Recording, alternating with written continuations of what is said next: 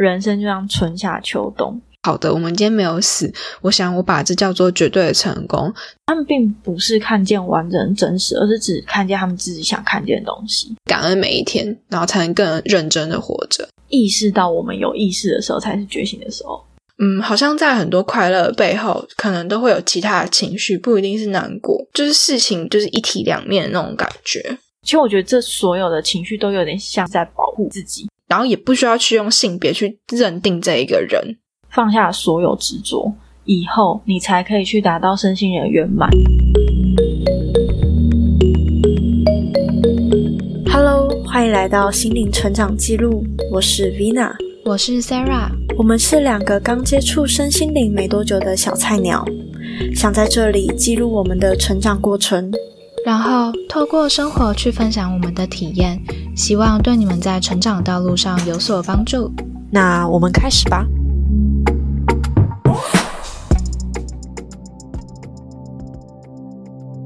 那今天，嗯，我们可以先闲聊一下吧。好啊，我我很好奇你的课程啊，可是我觉得那课程是真的，那这还好，就目前还没什么好讲，因为就两个小时很短，然后就没上什么。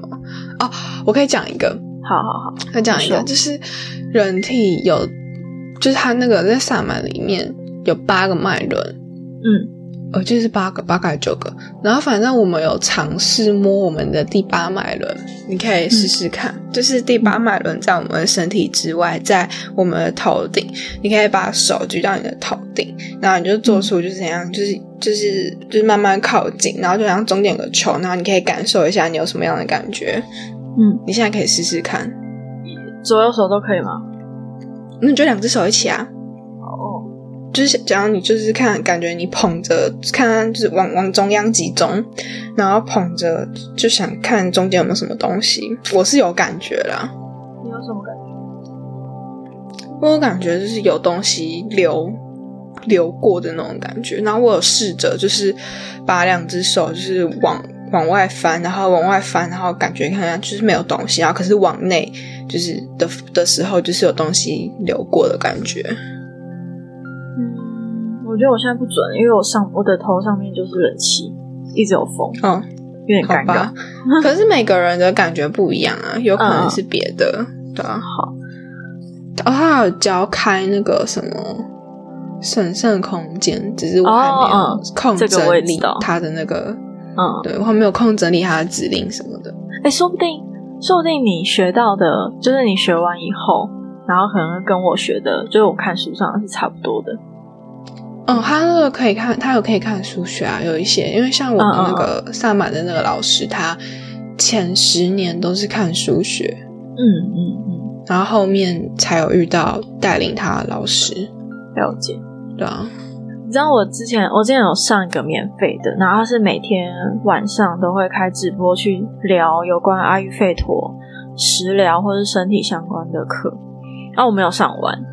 然后他就是有九百多个人参加，超级多，而且他还开两个，就是两个直播平台，然后就是总共一个直播平台可能四百多个人这样，四五百，超级多人，我真的吓到。对，不过还好，他就是他比较学术，就是在教你。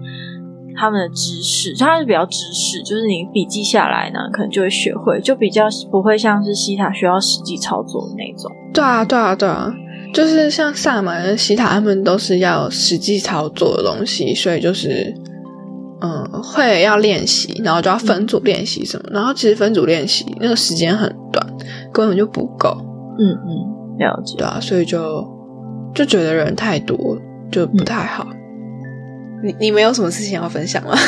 我我生活就是很固定啊，嗯，我最近就是很努力的在就是看我所有想要看的电影，然后把它写成心得，然后接下来就是画我的那个插图，就这样，每天大概日常差不多就这些。那你看多少电影了？我看蛮多的那你脑筋急转弯是这礼拜看的吗？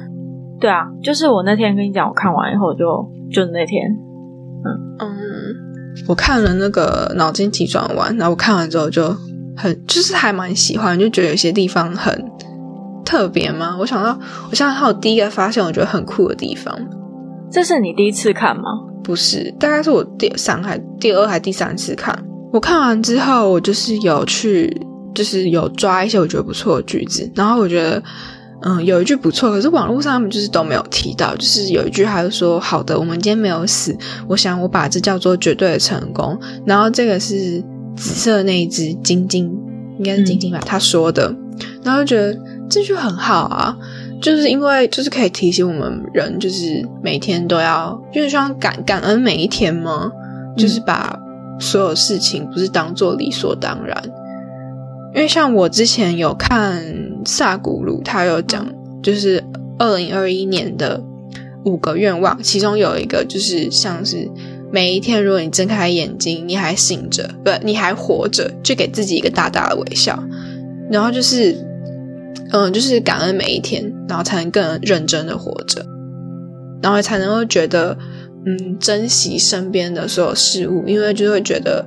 就是它里面就有讲说，你知道每个人，你知道世界上有多少人每天睡着之后，隔天是不会再醒来的，所以不是说你每天都会醒来这是正常的，这个其实是需要抱着感谢的心情去对待的一件事情。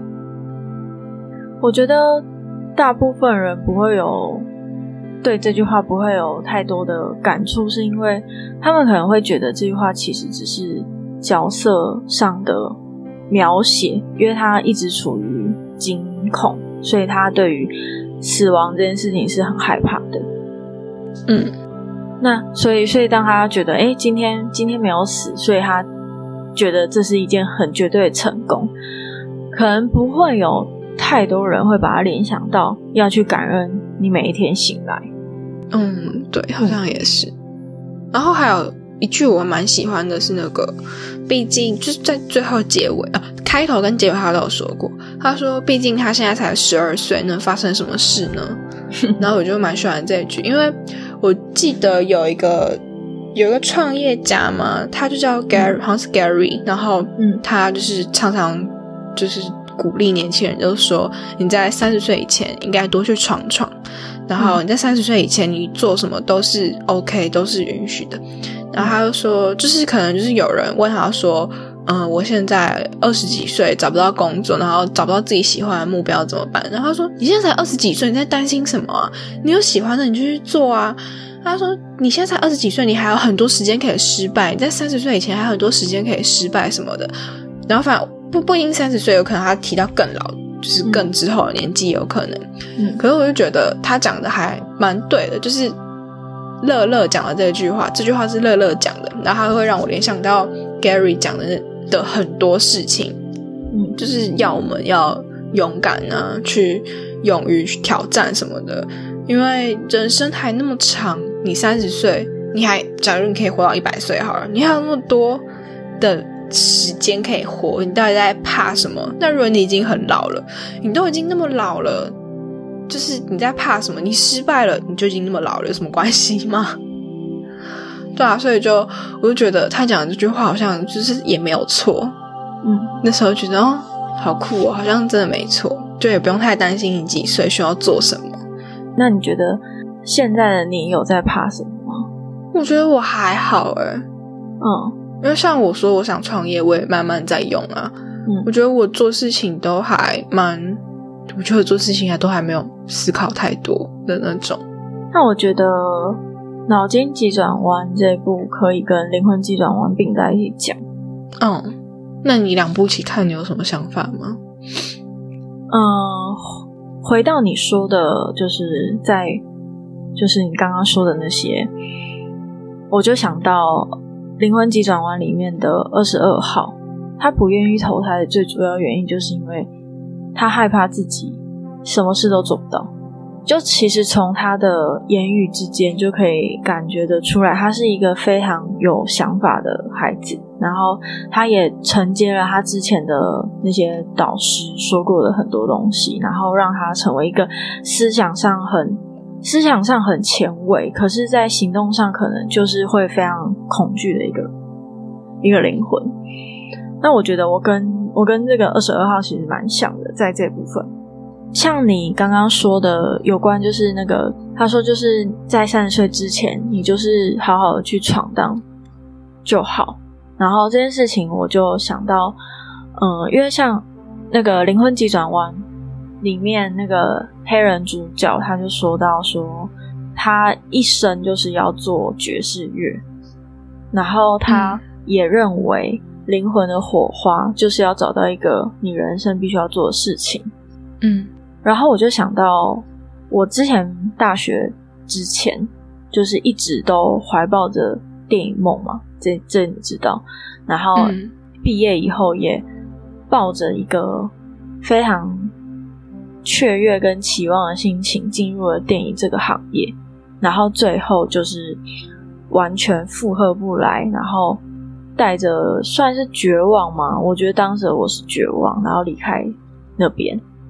那时候的我都一直觉得，人生是需要，就是我我必须要找到一个我真正的热情跟动力，然后，嗯，我也就是完全毁掉了这个热情跟动力，就是在当时离开电影行业的这个时间，然后有好长一段时间我都是没有工作的，呃，我也就是被一种框架嘛，就是。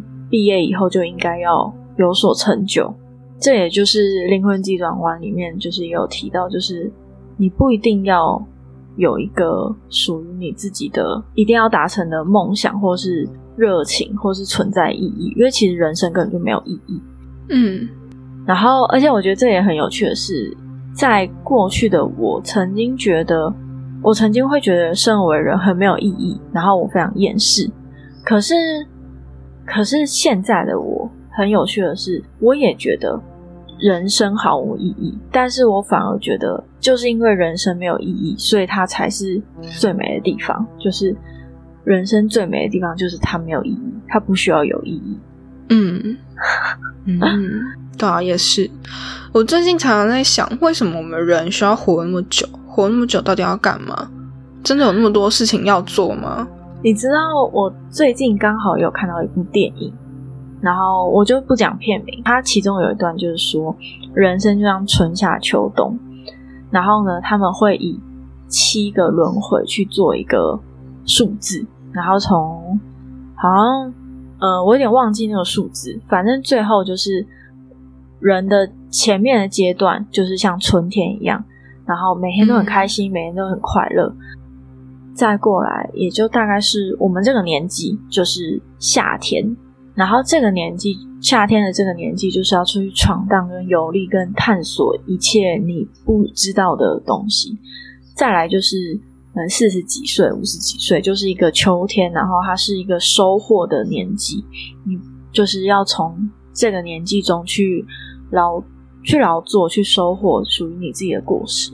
然后到了冬天，然后就是到。大概七十二岁，我记得电影里面是写七十二岁。然后当时就是当时讲完这段话的男主角，然后旁边就有个女主角问他说：“那七十二岁之后呢？”男主角就跟他说：“就死啦。”然后很有趣的是，因为男主角是属于一个偏远地区的部落，然后他们在那个部落里头，的确就是老人到了七十二岁会自己自杀。嗯嗯嗯，然后。老人的名字会由新生儿去，就是去取代，就是当新生儿会继承老人的名字，然后继续活下去，然后就是一个新的轮回。然后刚好跟你刚刚讲到的那个，就是为什么我要活到那么老，到底什么意义？我觉得这可以再讨论一集。对，这可以啊。我们可以晚点，或是改天再来讨论一集。因为我最近就一直在想《灵魂急转弯》，我觉得。我一直对那部电影都没有到非常大的感触，就是还好，我不知道为什么。嗯，我记得我曾经跟你讲过，说一如果对一部电影没有感触，有两个原因，就是你可能真的就是，呃，你已经活在那个时空，就像我们之前曾经讨论价值观这件事情，我们就不会有一种发现新大陆的惊奇感，就不会觉得哇，天啊，这部电影改变了我，因为我本身就已经活在这个对我们来说已经是常态，或者是已经是正常，就是好像理所当然的世界里，就不会觉得有新奇的感受。然后另外一种想法，大概就是你完完全全否定这部电影的任何一个价值观。然后我不知道你是哪一种。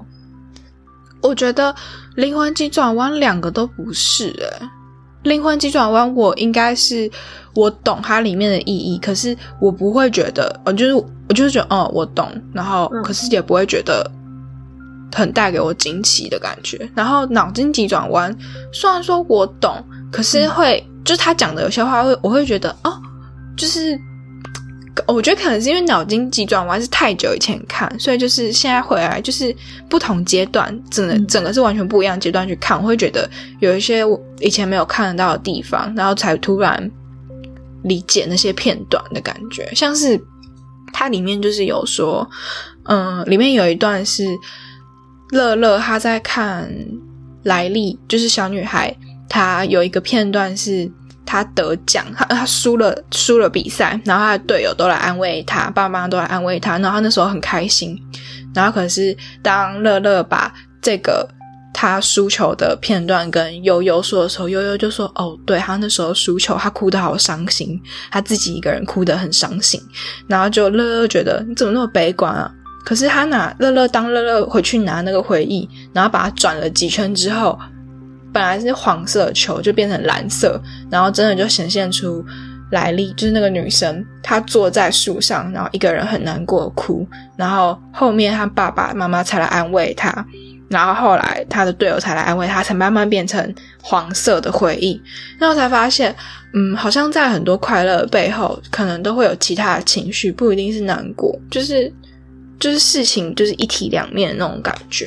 我今天有爬一些有关相关的文章，然后就有看到在讲这一段，然后这段就是在心理学中有一个名词，然后我觉得我就不讲名词，不然就是太那个太学术。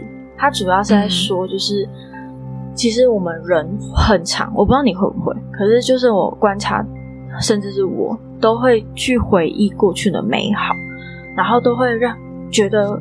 过去的可能某个年代是很美好的，或者是自己小的时候是很美好的，然后就会觉得，嗯，如果我当时怎么样怎么样怎么样，那我现在应该会怎么样怎么样怎么样。就是对于蛮多人来说，就是会有一种怅然，或者是觉得过去的自己是多好多好的。然后这个理论在心理学说，就是有点柔化。然后去帮你自己的回忆去太到，呃，放上一个那个滤镜，然后让你看不清真实的样子。就像乐乐看那颗球的时候，他看到的都只有是快乐的面相，他并没有看到前面发生的事情。然后这也是他的一种去压抑悲伤，因为他只愿意去看见快乐。嗯，这跟乐乐看到那颗球的。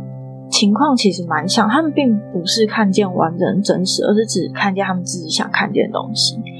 嗯，对啊，就有点类似。其实我觉得也不一定是只有快乐这个情绪，其实很多情绪都是并存的。因为在影片的最后，它不是每一颗球都有很多不一样的颜色，除了因为开头的时候是基本上都只有黄色单一颜色。然后后来后面是每一颗球可能都会存在的两到三种颜色，那我觉得就是变得比较正常，就是最后其实都会有很多情绪去操控。你知道导演一刚开始其实是要让乐乐跟晶晶就是害怕去冒险，而不是跟悠悠吗？我好像有看到这段，我觉得蛮有趣的是，其实在我的。观念里头，其实所有的情绪都先是源自于恐惧，这这点我们之前有讨论过。嗯，可是我觉得可能这样讲，大部分人没有办法接受，他们会觉得我不恐惧啊，我为什么是恐惧？嗯，不接受的人就去听我们前面那一集。对，好，应该很久之前的那一集。嗯，对对对，就好像是叫恐惧与后悔吧。嗯，他好像分了，我忘记分，我忘记分成几集，应该有两两集吧。嗯，大家可以自己再去听。我不知道你有没有发现，每一个人最主要掌控你的那个叫什么？掌控你的情绪，他会有一个不一样的人。你有发现吗？他每一个人掌控的不一样。我觉得好可爱。我知道，我这次看我才发现，就是女主角是乐乐，然后他妈妈是悠悠，然后他爸爸是怒怒，然后后面猫咪是晶晶。我觉得也太可爱了吧！我就发现，就是好像就是看掌控那个人，就可以知道大概知道每个人平常主要情绪吗？或是对啊，我就觉得还蛮可爱的。就是我以前没有发现。就是有这个不一样，那你有发现，就是妈妈的脑内的情绪全部都女生，然后爸爸全部都男生？哦，有啊，这个我有发现啊。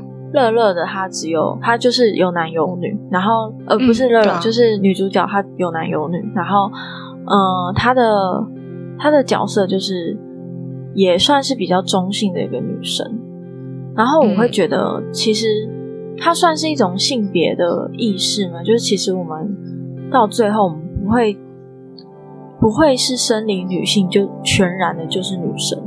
我还记得我以前小的时候，非常我非常喜欢穿男装，我小时候超爱，而且甚至我每次去去那种大的大型的服装店，我都是跑去看男装，然后都觉得自己就超级希望自己就是男生，然后不喜欢当女生，我不知道为什么。然后我妹也是，我妹跟我一样，可是到后来，就是我妹开始。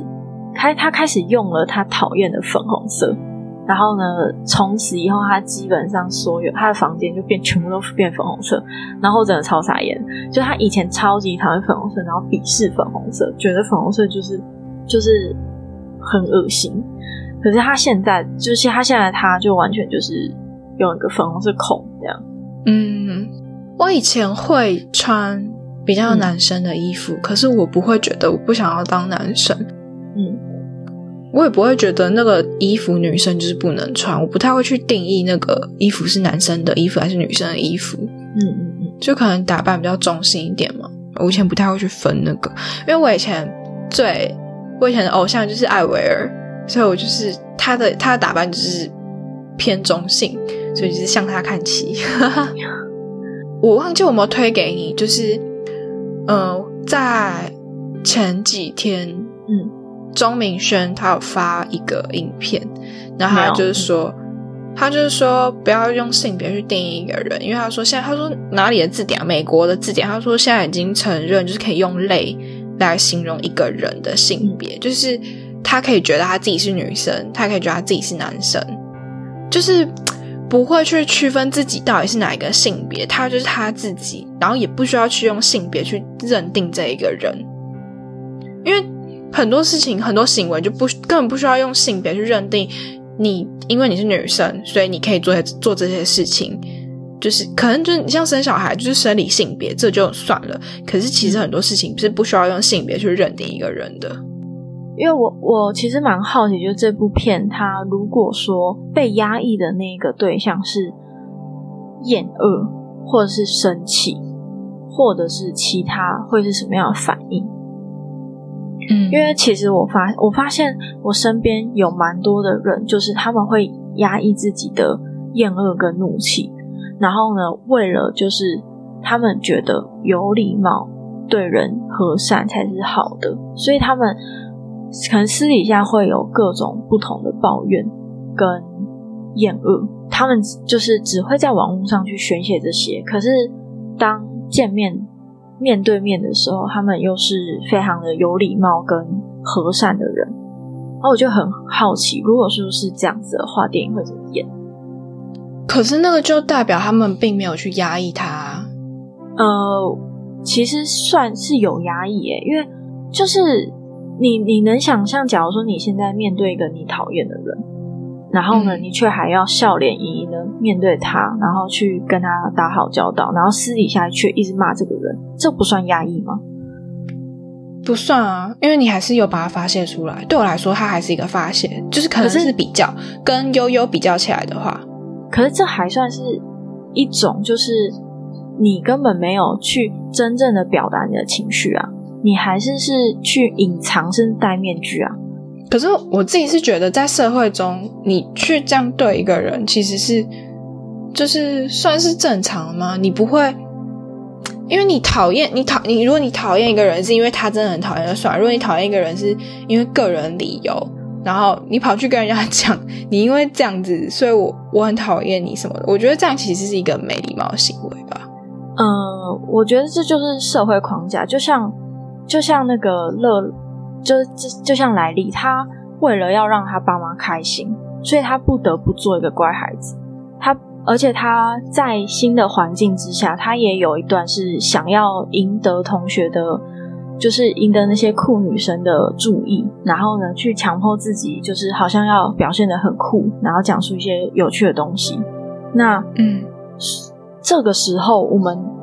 因为现阶现阶段的大家意识中都可以去了解，说悲伤是一件必须去，大家可能就是我们有快乐也会有悲伤，可是嗯，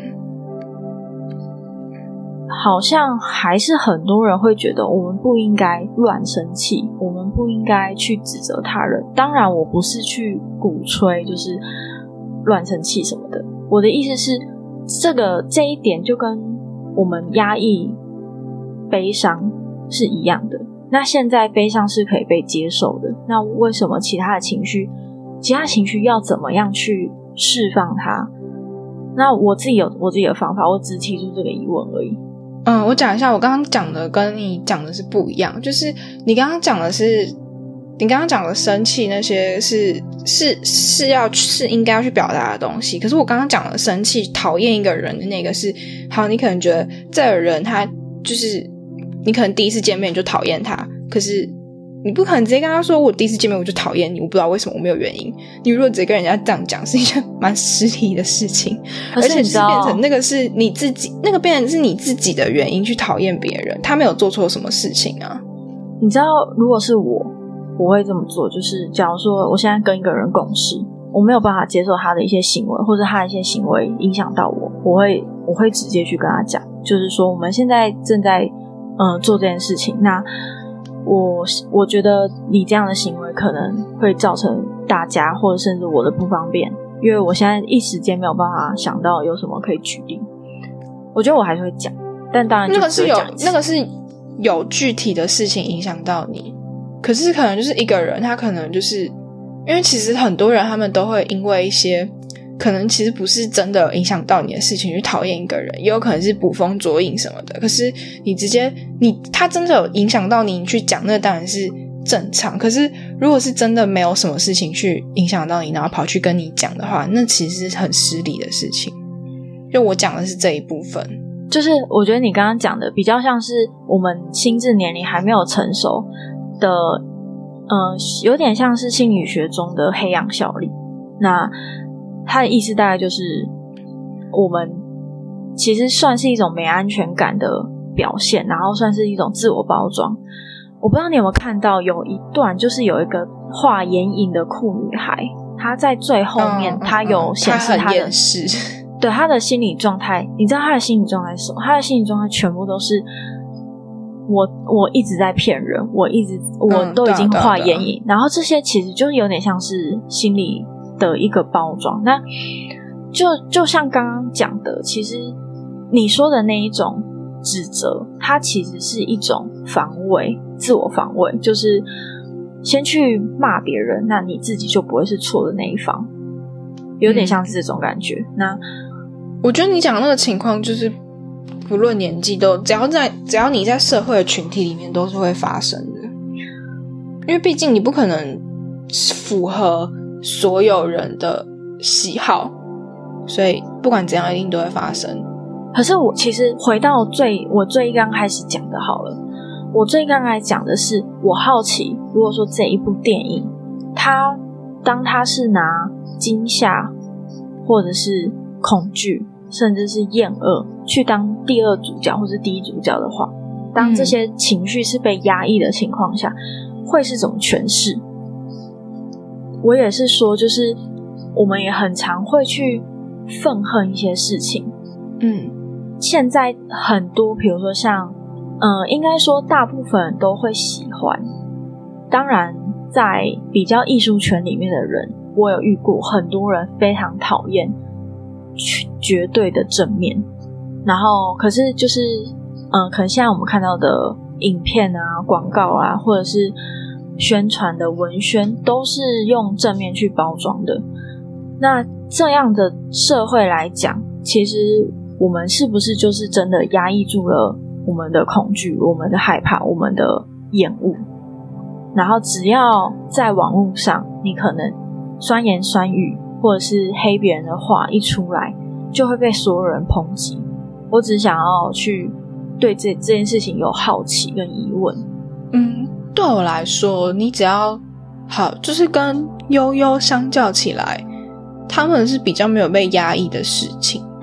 如果是要讨论压抑这件事情的话，因为像你最后就是像酸敏好了，酸敏他们就是因为会讲一些很很不好的言语，他们会有愤怒的言语，然后会有觉得厌恶的言语，可是他们不会有难过的言语。所以我觉得相较起来，悠悠他的情绪其实是最被大家去压抑的，就是大家他们会发泄。他们其实他不管，就算他们当下压抑了这些情绪，可是他们在私底下背后，他们会跟别人抱怨，然后可能会对别人生气什么的，可能会对亲近的人生气，可能他们会就是别人会扫到台风尾什么的。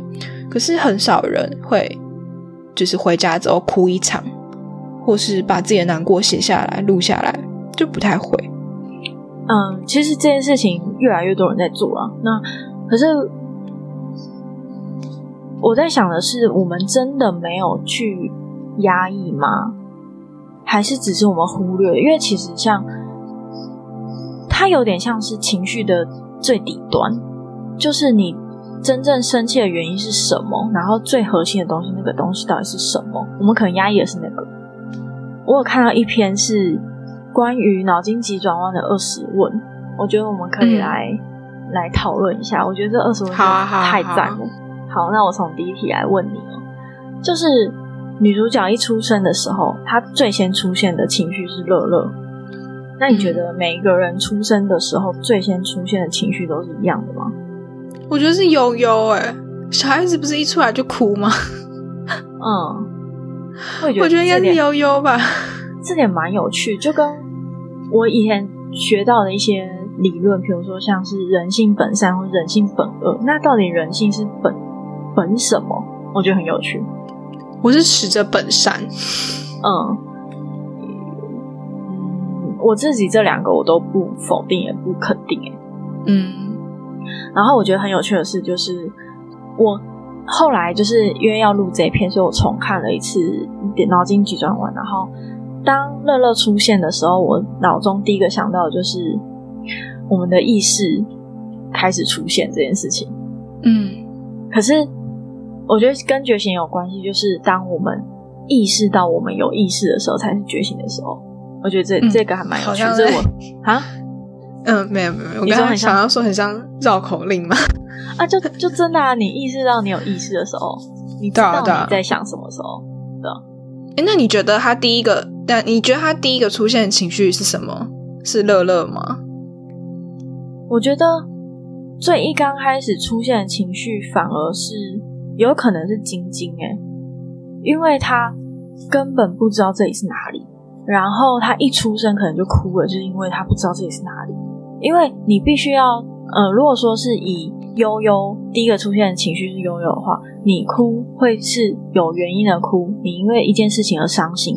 可是小孩子哭没有太多的原因啊，他就是哭了。那我刚刚想到的是，有可能他他惊慌失措 才哭。嗯，可是小孩，因为我这样这个又讲到很科学的东西，就是小孩子好像一出来其实是看不太到的。嗯，那如果说他看不太到，可是他开始有了感觉，然后他对于这个东西很陌生，所以他害怕。嗯，可是也有有不是有人说，就是一开始要给妈妈抱，然后小孩会跟妈妈有连接，然后会感觉到那个温暖的感觉什么的。嗯嗯，就会感觉到妈妈给他的安全感什么。可是我刚刚突然想到一个，小孩是什么时候开始有意识的？是在妈妈肚子里面吗？因为不是有很多小朋友都说有胎内记忆，知道妈妈怀孕的时候在干嘛？那那时候给的应该是温暖、安全的感受，而且那个时候感受可能是跟妈妈连在一起的。我刚刚突然想到这个，就是不是通常说小孩都会体会到妈妈的喜怒哀乐什么的？嗯，可是你也不是他，你也不知道他。真正体会到的是什么？对啊，可是就是不是有人说什么胎教很重要？对对啊，我也知道这件事。对，这这也蛮有趣的，感觉可以让观众去想象。对啊，我我刚刚是你问我这问题才突然想到，就是这么多。嗯嗯，不然我本来也没有想那么多。好，第二题聊一聊的一堆，对，不能再往下探讨，再往下太多。好，第二题是，我记得在这部电影里面有写，就是。乐乐、悠悠、晶晶、怒怒跟燕燕他们的工作跟使命，然后我记得有吗？有啊。他说晶晶就是保护小女孩不受，嗯嗯，就是可以让她安全。然后那燕燕呢？燕燕我我记得也有讲，可是我忘记，我就觉得很不明确。他跟他跟他跟晶晶很像吧？嗯，对，有点类似，就是去确保。一件事就是有点像是，嗯，应该说晶晶有点像是生理上的安全感，然后燕燕有点像是心理上的安全感，就是可能你必须花野菜，对对对，去讨厌一样东西，然后你才可以就是去远离那样东西，然后你才会有安全感，有点像这样。然后怒怒的话就是它就是一个防火墙，其实它也是，其实我觉得这所有的情绪都有点像是在保护自己，就。我觉得也跟申请你讲的有关，就是如果我们愿意去放下这所有的情绪，那我们可以就是臣服这个世界所发生的所有事情，因为。如果你过度的保护，你让晶晶主控了，你让惊吓主控了你，那你就是过度的恐惧；你让愤怒主控你，你就是过度的愤世嫉俗。然后燕燕当然也是，就是愤世嫉俗里面，就它有点像是过度的保护你自己。那你越保护，你就是越没有办法在这个社会、这个世界上有太多的快乐的生存的意义。有点像是你的你带的刺就越多。你要小心翼翼的去活着，你每分每秒。嗯，怒怒就很像最后一道墙的那种感觉。我觉得都是一面一面墙，都是一面一面的金心墙。你刚刚说放下所有一切情绪，我刚刚突然想到，就有人有说过。来地球不是就是要体验这些情绪吗？因为不是就有人说，在其他的可能其他的世界是没有这些情绪，只有开心跟快乐什么之类情绪，就没有这种难过、悲伤、愤怒这些情绪。这然后来地球就是想要来体验，那你就是要来体验，你放掉这些情绪，那那那要做什么？你就不就失去你来体验的意义吗？我刚刚突然想到这个，到的就是相关的论述，比较像是就是。你来这边的确是来体验这些。当你全部体验完，然后放下了执着，因为其实这些全部都跟执着有关。放下所有执着以后，你才可以去达到身心灵的圆满。也有身心灵讲的是有关无这件事情，空无，我不知道你有听过。嗯，然后就是回归于中心的那个平静跟喜乐。然后这个喜乐当然不是讲快乐的那种乐。嗯，然后这当然是在更深入去讨论，可我觉得现阶段我们就当正常就好，我们就去体验所有的情绪。那嗯，就跟我之前讲的有有点像，就是如果你去压抑了愤怒，那它就会一直跳针；你去压抑了忧郁，这些就是它就会一直重复出现在你的生活中，就会有很多事情让你觉得烦，让你觉得讨厌，让你觉得难过。然后呢，除非你去经历完。你这样的，你这个情绪经历完全走完以后，你才可以真正的去放下跟穿越那个嗯那些思绪，对，嗯，好，越聊越偏，好，第二十问的第二题，你看到了？我没有啊，你你要讲啊？第第哦，你说你要继续继续往下是吗？对啊对啊对啊，不是吗？好，我可能有些题目会跳过。然后，我觉得我们这个可以放在下面的链接给大家去思考。我觉得很有趣的有一题是关于核心记忆创作出来的岛这件事情。嗯，你知道，我看完这个蛮有感触的是，女主就是小女孩，她一座一座岛崩塌以后，她在车上，她说她什么都感觉不到。嗯，然后因为我之前也有就是一些身心灵相关的。就是反正有去就医，然后我之前的前任也是有身心灵相关的疾病，这样。那他当时也是跟我说过相同的话，他觉得他没有任何的感觉，他有他非常就是他重度忧郁，然后他没有任何的感受感觉，他感觉不到快乐、生气、愤怒，他什么都感觉不到，所以他就会就是忧郁症。我不知道你们听，就是看过大部分文章会讲说，忧郁症他是会你没有办法做任何事情，你就是没有办法做任何事情。那我觉得这跟这个岛崩塌以后，小女孩在车上说的真有点像，就是她的那个操控台啊，就是那个情绪的操控台，不是直接变黑嘛，然后没有办法操控，所以她就变得完全没有任何的情绪跟反应。她就是有点像一滩烂泥，然后就讲。那我就在想，假如说乐乐跟悠悠没有成功回来的话，那这个小女生是不是她就患了忧郁症？哦，有可能。嗯，觉得这还蛮有趣。你觉得你的核心记忆是什么？然后你的核心记忆有创造什么岛？有什么影响？我就是我刚刚正想问你说，你觉得你自己有什么岛？我其实想不太出来我自己有什么岛，因为。我觉得这真的讲，可能就真的我们要去知道我们的脑脑筋到底在想什么。就是其实好像好像没有办法真的去回溯到那么多。那当然也有可能像是我们透过催眠或者是冥想去回溯过去的自己有些什么，才可以知道当初到底发生什么事情。我觉得我刚刚换的灵光一闪，就是比如说像。你看脑筋急转弯，然后呢，让你有一种很感动、很感动的感觉。我觉得这这好像就是一个核心记忆，它就是一个影响到你，然后甚至让你有所转变的一个。对啊，它就是嗯，核心记忆就是这样子啊。电影把它简化了蛮多，就感觉我们其实更复杂。因为核心记忆它一开始它都是只有说是快乐的。就是很快乐的时光，可是你要看到后面，它不是有很多情绪嘛？就它的核心记忆有很多颜色，就是其实它就是代表那个让你有恍然大悟，或是很一个很大的转变，或是给你很大的启发，那个就是核心记忆在那边。这也让我想到，就是我们每一个人所经历的。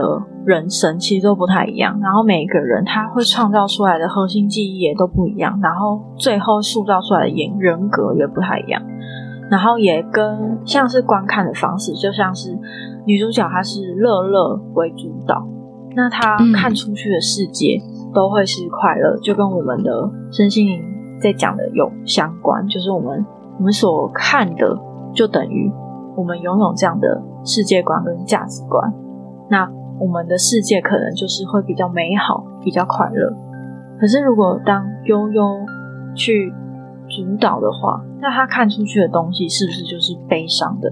那如果燕燕去主导的话，那他看出去的世界是就是厌世技术，甚至是嗯讨人厌的，就觉得这个世界怎么那么糟糕？就有点像是这种概念嘛，就是你你的主导的那个人到底是谁？哎，而且我发现。就是你主导的那个人，就是长大后所有的情绪会变得跟那个情绪很像，就会变成有点情绪统一的感觉。然后，可是你在小时候，你可以表现出各种情绪。就是你看在影片里面那些，就是除了主导情绪之外，其他的情绪它的表现都跟那个情绪蛮像的。可是小女孩她的每一个情绪的特性都很鲜明。我觉得它就是一种平衡吧，就是你当你长大以后，你的呃小的时候可能就是所有情绪在你的脑中，然后很混乱，很很复杂。可是我觉得小时候那个才是平衡呢。嗯，可是我认为长大以后的，就是因为你小时候会无缘故的发脾气啊，那你长大以后，你会知道你为什么要发脾气，因为小时候大部分是我们不知道，我们只能我们不知道这个东西是什么，我们不知道情绪是什么，然后我们只能透过生气、哭闹来抒发，来获得我们要的东西。你有没有听过有人说过一句话，就是婴幼儿是最会情绪勒索的，就是他们一哭，真的吗？好，他们一哭就是，就家长就是会。马上赶过来帮他们收拾所有事情，然后等到越来越长大，你哭了，没有人鸟你。那我会觉得长大以后，我们会知道除了哭以外，我们还有什么方法可以去平衡所有的情绪，就是会变得比较和谐，跟比较没那么混乱吗？可是我觉得那个反而是不和谐，就是。你如果都有一个情绪主导，就会很像你一直都在表现那个情绪，你的其他情绪都不会出现的那种感觉。所以在电影里面，嗯，就是他们他们的家长给我的感觉，可能虽然说被怒怒主导，他不会一直都在生气，可是就是很像其他情绪都没有表现的机会。嗯，就大家都要听怒怒的。就很像莱利，他刚开始的时候，可是到后面，可是他后来他他的情绪都还是个个都是，就是还是长得长得那个情绪的样子，都是每个情绪的表现都还是很鲜明。我觉得他的那个才是平衡，我自己是这样觉得啦。那你觉得现在的你是跟电影一样吗？还是是？我觉得我是平衡的，就是我生气难过，我还是会表现出来啊。我也是会，我还是会哭啊，我不会特别说一直都有快乐主导我的情绪，我还是会有低潮的时候。可是，嗯，我觉得可能又是我们讲述的方式不太一样。就像最一刚开始，你前面不是说我们不能随随便便对别人发脾气？可是小朋友会，他没有办法在外人面前收敛他的情绪，是吗？他可能会在麦当劳大哭，就是要那个玩具。嗯。那长大以后的我们可以知道，哦，我们可能就是要赚钱去买玩具，而不会在麦当劳里面大哭，跟妈妈要玩具。我觉得我们讲的东西是不太一样的东西耶。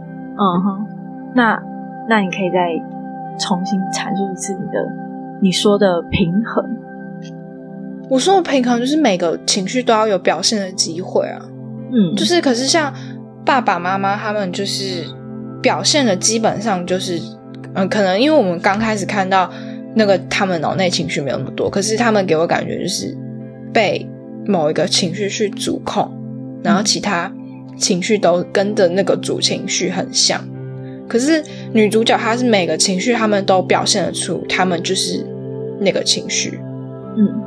我觉得我们最终的结果会是一样，因为毕竟我们创这个身心灵，其实就是会知道我们不能够压抑所有的情绪，然后当情绪来的时候，可以就是让它流过，然后去接受自己有这样的情绪。只是我学到跟认识到的，比如说像有一句话就是说，生气其实是一个工具，它不是一个情绪，它是一个你要达到目标的工具。嗯。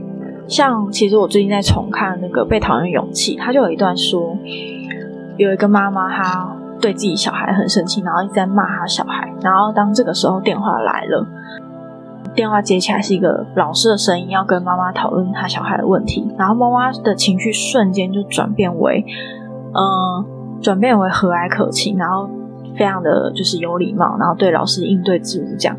然后当挂掉电话以后，妈妈又转头又开始骂小孩。那对于人们来说，其实情绪照理来说是，它是可一个可以，应该说愤怒，它就是一个伸缩自如的工具，它就是只是一个他要要求小，可能就是要求他小孩要听话的一个工具，他并不真生气。